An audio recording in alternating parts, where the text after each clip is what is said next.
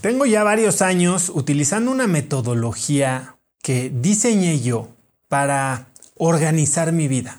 Pero no solo organizarla y tenerla nada más bonita y en orden, sino organizarla de una manera en que me permitiera lograr mis metas. Y llegué a esto después de muchos años, muchas décadas incluso, de trabajar muy duro, de tener muchas cosas en mi plato, de verdaderamente correr en esta caminadora interminable sin sentir que estaba llegando a ningún lado. Llevo cinco años entrevistando a algunas de las mentes más eh, brillantes del mundo de los negocios, del arte, de la ciencia. Y si hay algo que he descubierto es que todos ellos tienen metodologías y tienen ciertos hábitos y ciertas prácticas y ciertas dinámicas que les permiten a ellos ser efectivos en las áreas de su vida que más le importan. He leído cientos de libros, he estudiado una maestría en una de las mejores universidades del mundo, he tenido cientos de conversaciones, no solo dentro del podcast, sino fuera.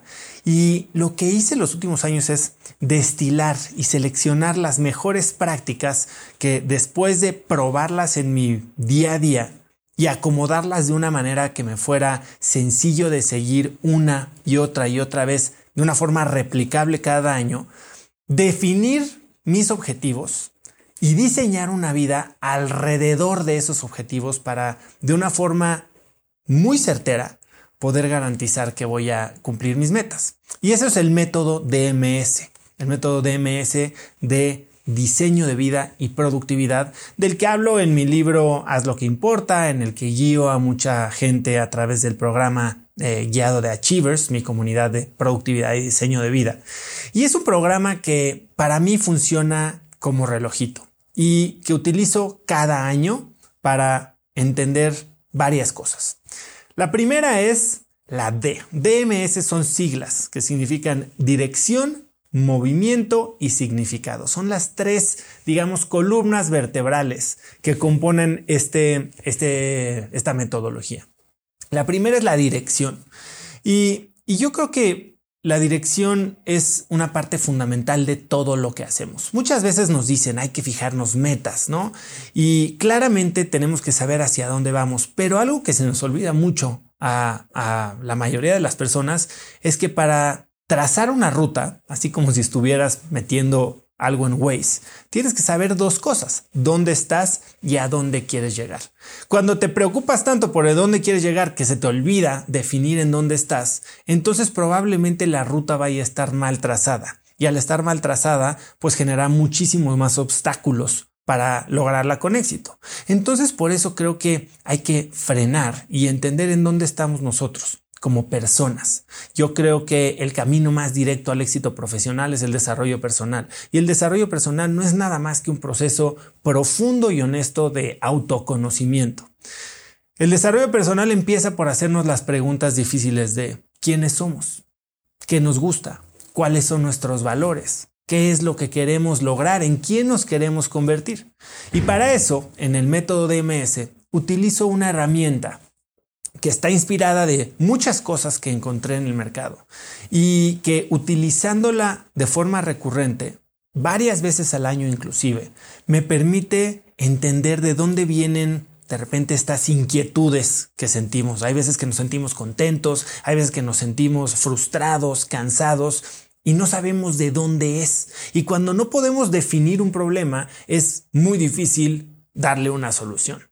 La estrella de la vida nos permite justo eso, definir cuál es la situación actual de nuestra persona, pero mucho más allá de la dualidad típica en la que nos definimos como profesional y personal, mi casa y mi trabajo. Yo creo que somos personas mucho más complejas, mucho más completas y, creo que hay siete áreas que para la mayoría de las personas definen un, perfil mucho más real. ¿Qué son estas siete áreas? Bueno, podemos empezar por la parte profesional, que es algo en lo que todo mundo nos enfocamos. Y sí es algo muy importante, pero que para mí no es para nada la, la, piedra angular de lo que nos conforma como personas. Y una parte profesional podríamos hablar todo lo que significa progreso, todo lo que significa reconocimiento, todo lo que significa finanzas y acumulación de riqueza, todo lo que tiene que ver con nuestro trabajo y nuestro crecimiento tanto profesional como financiero. Y de ahí pasamos, digamos, a la parte personal, que normalmente así lo dejamos, pero yo divido la parte personal en dos aspectos. Uno, es el amor, las relaciones más profundas, más personales y más cercanas que tenemos. Normalmente yo ahí englobaría a nuestra pareja y a nuestros hijos, que creo que son las relaciones más intensas, más puras y, y más cercanas que tenemos. De ahí pasamos a las relaciones personales que si bien, como lo decía el estudio de Harvard, hay algo que define el éxito en las personas después de, setenta y tantos años de estudio es la cantidad y la profundidad de relaciones personales. Y ahí podemos meter nuestra familia, no la inmediata, pero la familia cercana, amigos del trabajo, amigos de la escuela, de la universidad, de la familia política, etcétera, etcétera. De ahí empezamos a abrir esta rosa de lo que nos compone. Y podemos hablar entonces de nuestra salud. Y cuando hablamos de salud, todo lo que metemos ahí es salud física y salud mental. Es entender a nuestro cuerpo y a nuestra mente como esta herramienta que nos permite interactuar con el mundo, cómo la cuidamos, cómo, cómo la desarrollamos, cómo la hacemos más fuerte. De ahí nos movemos a el aprendizaje.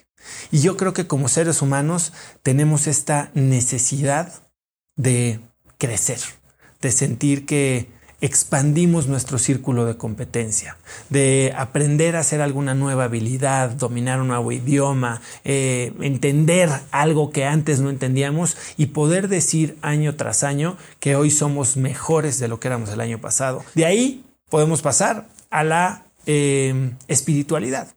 Y yo no estoy hablando de espiritualidad como religión, pero sí creo que, y, más en un mundo como el de hoy, en el que de repente nos podemos sentir muy solos y viene muy amarrado al tema de salud mental, la espiritualidad es eso que nos conecta con, con el mundo, con lo demás. Yo creo que sí somos parte de un todo. Hay gente que le dice Dios, hay gente que le dice Buda, hay gente que le puede decir campo cuántico, hay gente que le dice naturaleza, hay gente que le dice el cosmos, pero creo que cuando estamos en armonía con nuestra conexión con un todo más grande que nosotros, podemos estar mucho más en paz y mucho más completos. Y por último, la atención a la relación más importante que creo que tenemos y que muy pocos cultivamos de forma consciente es la relación con nosotros mismos, la diversión. Es, es, si bien DMS es un programa de, o un modelo de diseño de vida y de productividad, yo creo que hacer cosas por simple diversión tiene gran cabida en la vida de todo mundo. Simplemente poderte sentar a leer, no necesariamente para aprender, sino para estar disfrutando. Simplemente poderte sentar a ver un atardecer, tener una conversación tonta y reírte y, sin tenerle que sacar provecho o productividad a un momento, sino simplemente hacerlo porque en realidad lo estás disfrutando, es algo que tenemos que cultivar más. Y esas son las siete áreas que componen a una persona en el modelo de MS. Y en cada una de estas áreas, lo que tenemos que hacer es entonces definir qué es lo que queremos lograr. Y para eso, entonces, hablamos de el en a dónde vas. Ya hablamos de en dónde estás, a dónde vas. La dirección implica origen y destino.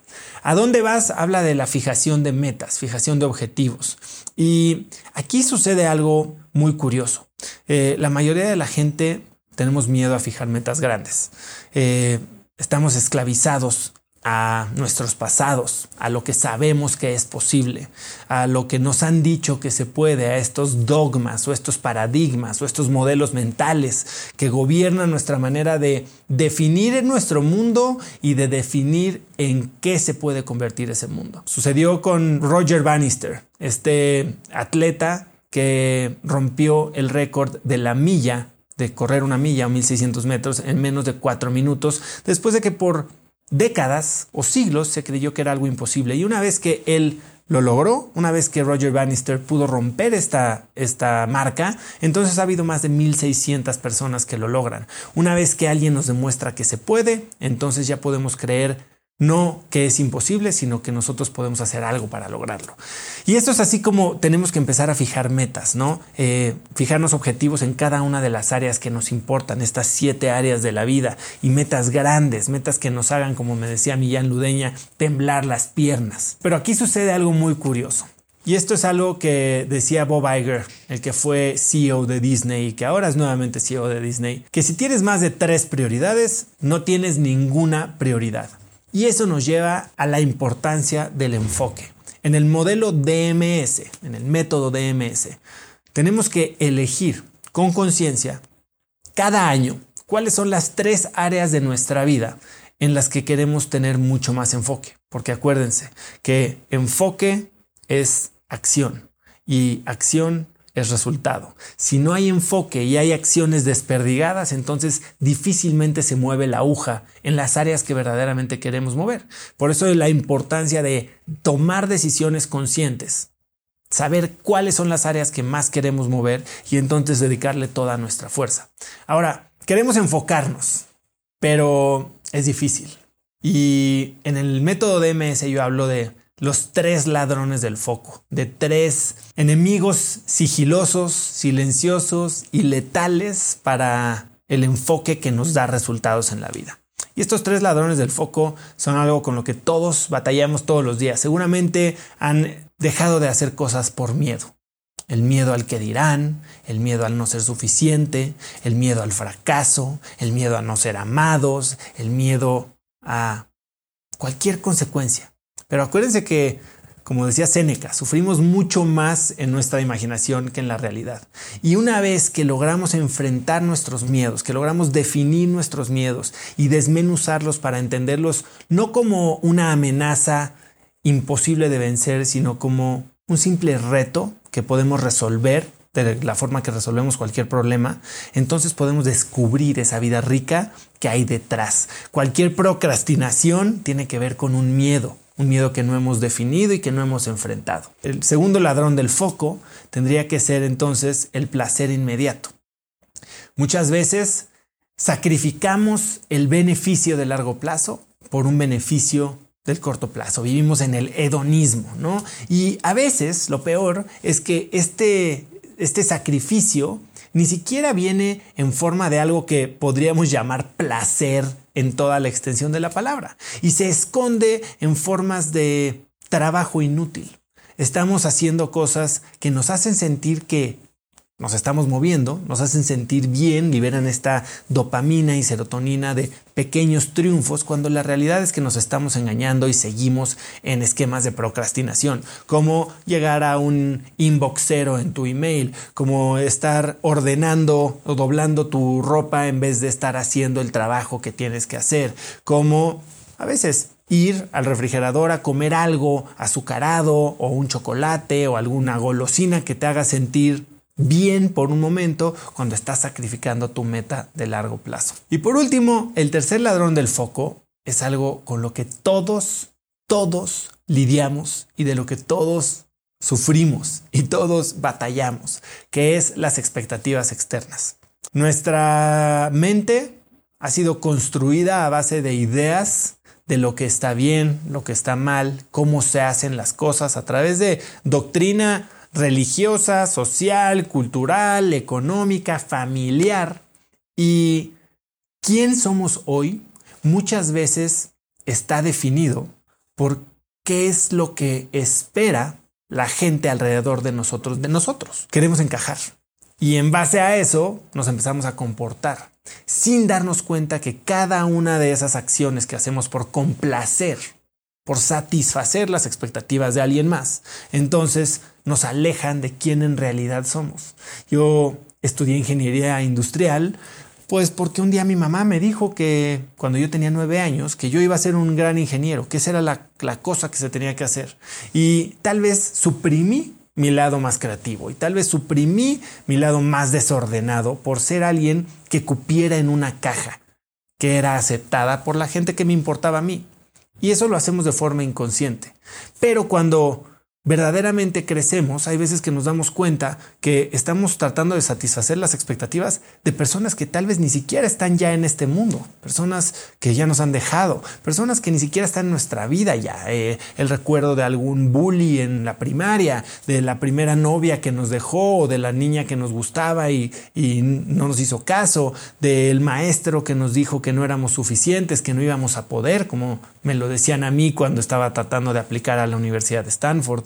En fin, y tratamos de convertirnos en esta persona que le dé gusto, que le compruebe a la gente que sí soy eso que dijeron que no iba a ser, cuando en realidad tal vez no queremos ser eso. En realidad nuestra profundidad y nuestra, nuestra verdadera esencia no tiene nada que ver con darle gusto a alguien. Y eso es lo que deriva en llegar a momentos en los que logras cosas, tienes este triunfo que tanto habías buscado y al encontrar ese triunfo, se encuentra vacío y soledad e insatisfacción. Como bien dice Tony Robbins, el éxito sin satisfacción es el último fracaso. Y entonces, cuando hablamos de en dónde estamos, a dónde vamos, en quién nos queremos convertir y tenemos una disciplina para tener enfoque total en las áreas que nosotros, ojo, nosotros definimos como importantes, es que podemos empezar a tener éxito y progreso y mover la aguja en las áreas de nuestra vida que verdaderamente hacen la diferencia. Y eso nos lleva a cómo lo hacemos. Y es la segunda parte del modelo de MS. Ya hablamos de dirección, dónde estás, a dónde vas. Ahora tenemos que hablar de la M de movimiento, porque sin acción no hay resultados. Y el movimiento tiene que ser un movimiento inteligente. Oye, tengo una vida totalmente llena una vida a la que ya no le cabe nada más. Y me estás diciendo que hoy, que tengo siete áreas de la vida y estoy escogiendo tres, ¿de dónde voy a sacar el tiempo para dedicarle a estas tres áreas y verdaderamente tener un impacto como el que estoy buscando? Bueno, es ahí donde la palabra enfoque cobra aún más relevancia. Y tenemos que pensar en de dónde vamos a sacar el tiempo. Yo creo que la vida está hecha de un 80-20 en todo. La ropa que nos ponemos, los, las, las cosechas de las plantas, todo rinde el 80% de los resultados con el 20% del esfuerzo. Así sucede. Es la ley de Pareto y todo el mundo la ha conocido. Bueno, también lo que estás haciendo en tu vida y lo que hacemos en nuestra vida, el 20% de nuestro trabajo genera el 80% de los resultados útiles. Eso significa que podemos ser mucho más productivos en el mismo tiempo que estamos dedicando hoy a trabajos que sinceramente no ayudan, que están desperdiciados. Y para eso hablo de una herramienta en el modelo DMS que se llama el embudo del enfoque. El embudo del enfoque te permite identificar de todas las acciones que realizas en tu vida cuáles verdaderamente deberías de eliminar cuáles puedes simplificar, cuáles puedes automatizar y cuáles puedes delegar.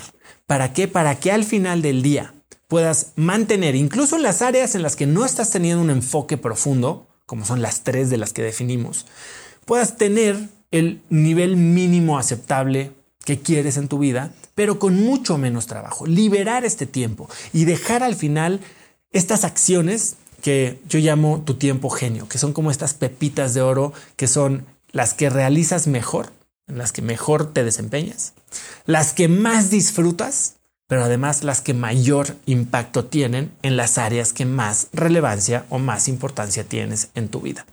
Todo parte de ahí, todo parte del enfoque que le das a tu tiempo, que es lo único que tenemos, igual que todos los demás. El dinero se tiene que usar para comprar tiempo y tu tiempo bien usado puede estar generando mucho más valor y mucho más plenitud y mucho más abundancia en todas las áreas relevantes de tu vida. En resumen, gastamos tiempo para ganar dinero cuando lo que deberíamos estar haciendo es lo contrario, gastando dinero para ganar tiempo. El tiempo es la moneda de cambio más cara que tenemos. Es lo que usamos para vivir experiencias. Las experiencias generan memorias, aprendizaje y eso es de lo que está hecha la vida. Estos modelos mentales son la fuente de todo lo que hacemos en nuestra vida. Estos prejuicios, estos paradigmas, estas maneras de pensar, estos lentes con los que vemos el mundo, estas creencias. Y en el modelo DMS, en el método DMS, yo hablo de algo que se llama el vórtice del crecimiento. Todo parte, todo para bien o todo para mal, parte de un sencillo momento. De un momento en el que tú tienes una creencia. Es esta pequeña semilla de la que salen raíces o salen árboles y ramas.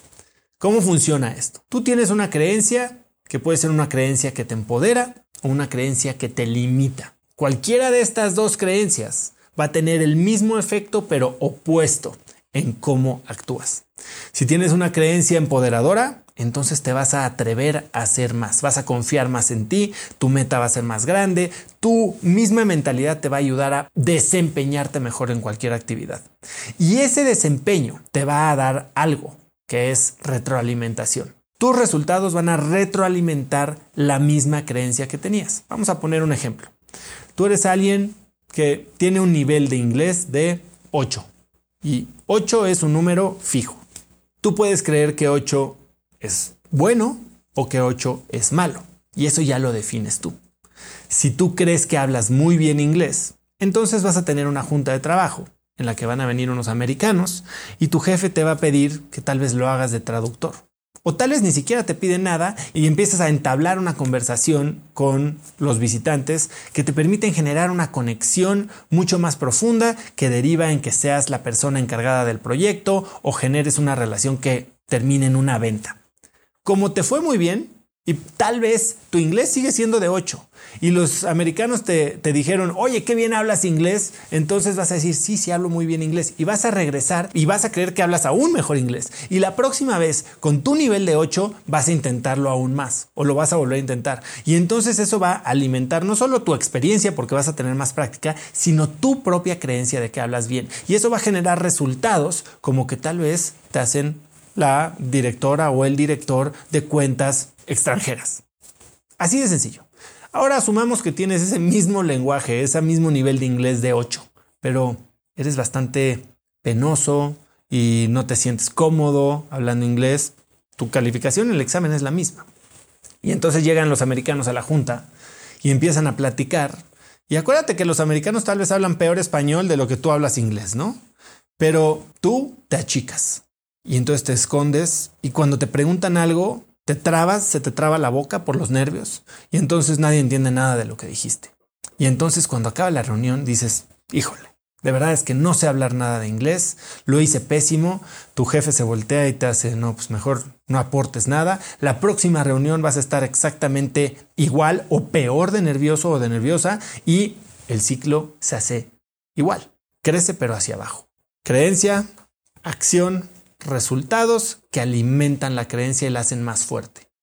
Y eso genera una espiral de la muerte, que yo le llamo. Por un lado tienes el vórtice del crecimiento, que te eleva en confianza, en resultados y últimamente en cómo se ve el futuro de tu vida. Y por otro lado tienes la espiral de la muerte que te lleva a un nivel de insatisfacción, de frustración y de ansiedad, además de resultados que nunca van a llegar. Todo cambia de acuerdo a la creencia que tú tienes. Acuérdense, tu examen era el mismo, era 8, pero para ti era 8 bien o para ti era 8 mal y de ahí se divergen un par de futuros completamente diferentes. Cuando entendemos que el mundo está hecho a base de nuestras decisiones, que nuestra realidad no tiene que ver con quién somos ni de dónde venimos, sino por nuestras decisiones. Y las decisiones invariablemente están basadas en una creencia, es que podemos empezar a construir. Y de ahí que tenemos que identificar cuáles son nuestras creencias para poder aplicar el enfoque en las áreas que verdaderamente importan. Una vez que tienes el tiempo, hay que utilizarlo de forma inteligente.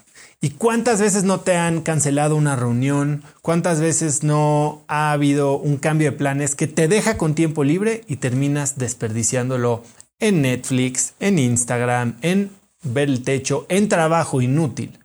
Cuando tienes un plan y sabes exactamente qué es lo que tienes que hacer para lograr tus metas, puedes utilizar este tiempo de forma productiva y así tener progreso. Y es ahí donde hablamos de movimiento inteligente. Ahora, ¿cómo se realiza un plan de estos?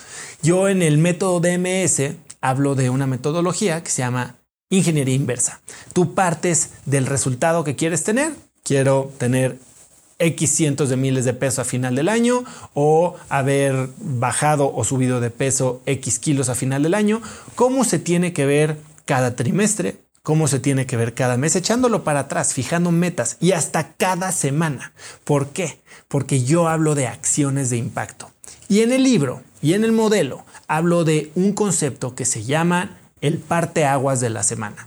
Hay muchas acciones y yo hablo de acciones pequeñísimas, micro hábitos que al sumarse terminan elevando la marea, por decirlo de una manera, pero siempre hay una cosa que si no hicieras nada más y haces eso, cada semana te va a ir poniendo en un nivel de juego diferente.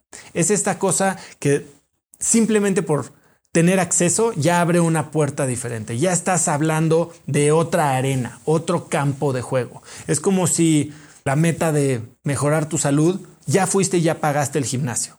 Ya estás inscrito. Ahora ya puedes empezar a, pensar de rutinas, de contratar a un entrenador o de cuántas veces a la semana o de eh, cuántos kilómetros estás corriendo cada día. Pero esa, ese parteaguas de esa semana es que no pase de esta semana que estoy ya inscrito a un gimnasio. Y cada semana puedes definir un parteaguas. Todo es escalonado. Y cada uno si le dedicas a esa actividad una vez a la semana, entonces te pone, como te decía, en un nivel de juego completamente diferente que si hiciste bien este plan, termina en un resultado que está garantizado, que es lo que estabas buscando. Eso es lo que hacemos en DMS. Generamos el tiempo para lo que más te importa a través de el embudo del enfoque, la priorización y después aprovechamos ese tiempo de una manera inteligente para que puedas hacer las actividades en las áreas que más te importa de una forma ordenada, recurrente y que generen un resultado predecible. Ahora, hay algo de lo que también tenemos que hablar. Yo acuérdense que hablo mucho no solo de qué es lo que quieres lograr, porque creo que lo que quieres lograr no es una meta en sí. La meta real es en quién te quieres convertir. ¿Quién es la persona que hace, que tiene, que logra todas estas cosas que tú quieres? Y ahí es cuando hablamos de identidad. Algo fundamental que tocamos en el método DMS es la identidad, no solo que tenemos, sino la que nos queremos convertir.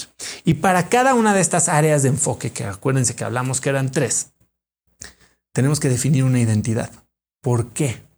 Porque es mucho más fácil actuar hoy como queremos actuar en el futuro y que no sea la identidad un resultado de lo que logramos, sino que lo que logramos sea resultado de nuestra identidad. Voy a simplificar un poco esto. Si quieres ser alguien saludable en el futuro, entonces no tienes que correr 5 kilómetros diarios. Corres 5 kilómetros diarios porque eres alguien saludable. Hoy puedes empezar a actuar como esa persona saludable y tal vez para acordarte de quién es esta persona cuando tengas que tomar decisiones dices, bueno, quiero ser mi identidad de inspiración es Sasha Fitness, mi identidad de inspiración es David Goggins, mi identidad de inspiración es Sport Billy. Bueno, ¿cómo actuaría Sport Billy en una situación el día de hoy en la que tengo 10 minutos libres? Tal vez se sale a caminar alrededor de la cuadra, 5 minutos. Y con esa identidad, hoy no vas a ser, no vas a ser esa persona, pero puedes empezar a actuar como esa persona. Y esa identidad y esas acciones que se repiten, acuérdense, creencias, valores, acciones, resultados. Y es así como se compone todo. Si hoy empiezas a creer que eres esa persona, que tienes esos valores, que tienes esas acciones, los resultados se van a generar al final. Y mucha gente dice, eh, fake it till you make it o finge hasta que se logre. Yo creo que no es cosa de fingir, es créelo hasta que se logre. Y mientras tú lo creas y te puedas empezar a, a comportar como se comportaría la persona en la que te quieres convertir, que tiene, logra, hace todo lo que tú estás pensando en tus metas, eso lo puedes empezar a vivir hoy. Oye, quiero ser un gran papá cuando mis hijos tengan 18 años. No te tienes que esperar a que tus hijos tengan 18 años. Puedes empezar a ser una buena persona hoy. Tal vez ni hijos tienes. Ser una persona presente, ser una persona feliz, ser una persona honesta, ser una persona educada, que cuando tus hijos tengan 18 años, te vas a estar comportando como ese gran papá que quieras ser. Y eso es de lo que hablamos en la fase de movimiento. ¿Dónde estás? ¿A dónde vas? ¿Cómo haces el tiempo para lo que más te importa? ¿Y cómo lo utilizas de forma inteligente a través de un plan que genera resultados de forma garantizada? Esas son la D y la M del modelo DMS. Pero todo esto está muy bien. Y hay miles de programas y, y, proyectos y sistemas de productividad. Lo que hace diferente y lo que hace especial al modelo de DMS es la S, que es el significado. Y aquí tenemos que hablar de motivación. ¿Por qué te importa tanto todo esto que dijiste?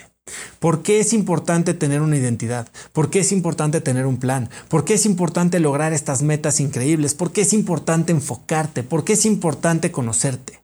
Hay mucha gente que lo deja ahí. Y cuando no tenemos la motivación correcta, somos víctimas de la motivación por expectativas externas, que, como ya lo hablamos, deriva en frustración e insatisfacción. Cuando no tenemos la motivación correcta, entonces estos esfuerzos de implementación de hábitos se vuelven muy complicados, porque cambiar un hábito es difícil si no se hace por las razones correctas. Cuando tenemos la identidad, tenemos que entender si verdaderamente estamos siendo o fingiendo. Cuando no tenemos la motivación correcta, tenemos que recargarnos demasiado en algo que se llama la fuerza de voluntad. ¿Por qué creo que la fuerza de voluntad es una estrategia que 100% de las veces es perdedora? Cuando estás utilizando fuerza de voluntad, hay dos entes, dos identidades peleando una contra otra. Tú contra ti mismo quién eres contra quien dices que quieres ser. Y entonces cuando ganas, pierdes y cuando pierdes, pierdes también. La motivación correcta hace que la fuerza de voluntad ni siquiera tenga cabida, que no la necesitas. No es lo mismo que no tener disciplina, pero recargarte en la fuerza de voluntad de pelear contra ti mismo no te va a generar tan buenos resultados como entender sinceramente y a profundidad ¿Por qué te importa esto que quieres lograr? Ahora, yo creo que la motivación tiene dos lados. Es como una moneda de dos caras. Es como el yin yang. Es como la fuerza. Tiene el lado oscuro y tiene el lado claro. Y no es bueno y malo. Simplemente son dos polos que juntos, al combinarse, funcionan para darte prácticamente superpoderes. Ahora, encontrar nuestra motivación normalmente se enfoca en el, en el lado claro y mucha gente le dice a esto propósito, mi misión de vida, mi por qué y para muchos es muy complicado encontrarlo. Eh, nos, han, nos han dicho que un día vamos a despertar como si nos cayera un rayo y vamos a saber por qué estamos aquí en la Tierra, ¿no? Eh, Mark Twain decía que había dos días importantes en tu vida, un día el que naces y otro el día que te das cuenta por qué o para qué estás aquí. Sí, saber por qué es lo que te va a llevar a la carrera larga, esa motivación. Y eso es a lo que yo le llamo tu gran maná, una misión audaz, noble y aspiracional. Es algo que cuando lo cuentas inspiras y la gente quiere ayudarte a lograrlo. ¿Por qué? Porque es noble. Es aspiracional, es grande, es audaz, es atrevida. Se trata no solo de ti, no solo, de acumular, se trata de impacto, de trascendencia. Y esa es la trascendencia, esa es la, parte clara, eso es lo que habla del legado que queremos tener. Y todos lo podemos buscar y todos lo podemos encontrar. Esto es algo que se descubre poco a poco, se descubre estando presentes, se descubre estando conscientes, se descubre como en un buffet, probando muchas cosas y probando un poco más de lo que nos gustó y un poco más y un poco más. Y al cabo de unos años te das cuenta que llevas viviendo tu misión hace seis meses o hace tres años o hace una década. No es algo que descubrimos un día al otro. Pero cuando no la tenemos clara, se hace muy difícil encontrar esa motivación que verdaderamente encienda nuestras entrañas. Y por eso yo hablo del lado oscuro, del lado un poco menos popular de la motivación, que es a lo que yo llamo tu gran batalla. Y tu gran batalla es nada más y nada menos, es simplemente que la conexión con tu dolor. Yo creo que el dolor es un gran motivador. Cuando nos sentimos mal, entre peor nos sentimos, corremos al doctor con más ganas. Si algo nos duele, más rápido reaccionamos para quitar la mano de ahí y que no nos lastime. Y es lo mismo con nuestra mente. El tema es que nos han educado a esconder nuestro dolor, a barrerlo abajo del tapete, a darle la espalda, cuando yo creo que el dolor es un gran motivador. No hablo de, de alimentar tu vida entera de dolor, de furia, de enojo, de sed de venganza, pero sí hablo de utilizarlo como uno de los dos polos de tu motivación, porque todos y cada uno de nosotros tal vez no sabemos a dónde vamos a llegar, ni a quién queremos impactar, ni cómo queremos que sea nuestro legado, pero todos y cada uno de nosotros podemos regresar a nuestro pasado y entender, definir un momento al que definitivamente no queremos regresar. Cuando nos humillaron, cuando nos lastimaron, cuando nos abandonaron, cuando nos rechazaron, cuando nos dejaron solos y lo hemos escondido.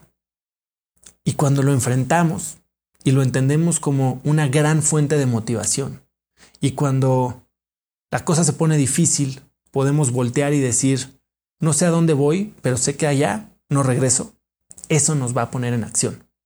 Y eso te da mucha fuerza cuando, cuando los obstáculos son duros y cuando no sabes por qué o para quién estás haciendo esto, sabes que al menos lo estás haciendo por ti y por ser una persona mejor y por no volver a vivir esa situación. Y cuando eso lo combinas con la parte clara del legado, tu gran maná y tu gran batalla juntos, entonces tienes una fuente inagotable de energía. Es el resultado de conocerte profundamente, de saber quién eres, de por qué te importan las cosas, de a quién quieres beneficiar, a quién quieres ayudar, cómo quieres pasar a la historia. Y eso te va a dar todo lo que necesitas para así ejecutar el plan que te ayude a trazar a caminar o a correr esa ruta de dónde estás hoy, a en dónde quieres estar, quién eres hoy, en quién te quieres convertir y a derribar y sortear y saltar todos los obstáculos que van a venir en tu camino. Y ese es el método DMS. Es un proceso que hacemos cada año. Cada vez que hay un cambio significativo en tu vida, porque sí, se vale recalibrar. Tuviste un hijo, cambiaste de trabajo, tuviste un problema de salud, hay una situación externa que te hace recalibrar tus opciones, perfecto. Pero ahora lo vas a hacer a conciencia, teniendo pleno conocimiento de quién eres, sabiendo cuáles son tus prioridades en ese momento, dónde podrías tener mejores resultados si tan solo te enfocaras, hacer un plan definido que te genere los resultados que estás buscando y saber exactamente por qué es importante que eso suceda. Y eso es el método DMS. Así cuando lo trabajas, cuando te conoces, cuando lo llevas a la acción, cuando tienes esta manera de, revisarte y, y checar contigo constantemente si estás haciendo el progreso que estás buscando, lo único que tienes que hacer es como yo digo, calidad, constancia, persistencia y paciencia. Si haces las cosas bien, si haces las cosas bien siempre, si haces las cosas bien siempre, incluso cuando se ponen difíciles y le das tiempo al sistema, el resultado va a estar ahí al final del camino, sí o sí. Todo se trata de conocernos, de tener un plan, de tener las herramientas y qué mejor si lo puedes hacer en comunidad con gente que piensa de la misma manera que tú, que te va a apoyar en estas decisiones difíciles, en esta implementación de, hábitos que normalmente rompen ciertos esquemas, pero acuérdate, todo parte de una creencia y si tú logras cambiar tus creencias que te limitan por creencias que te empoderan, tienes un plan y lo ejecutas, el mundo es tuyo. Con el método DMS puedes hacer menos, tener más y vivir mejor. Y bueno, si quieren saber más del método DMS, eh, síganme en Instagram, arroba osotrava, y también pueden encontrar más detalles aquí en mi libro, Más lo que importa, de venta en Amazon y en todas las librerías. Y, y, si quieren ser parte de la comunidad de Achievers, que es esta comunidad de gente a la que guío a través de la implementación del método DMS en sus vidas, bueno, pues estamos abriendo generaciones constantemente y se pueden entrar en mis redes sociales.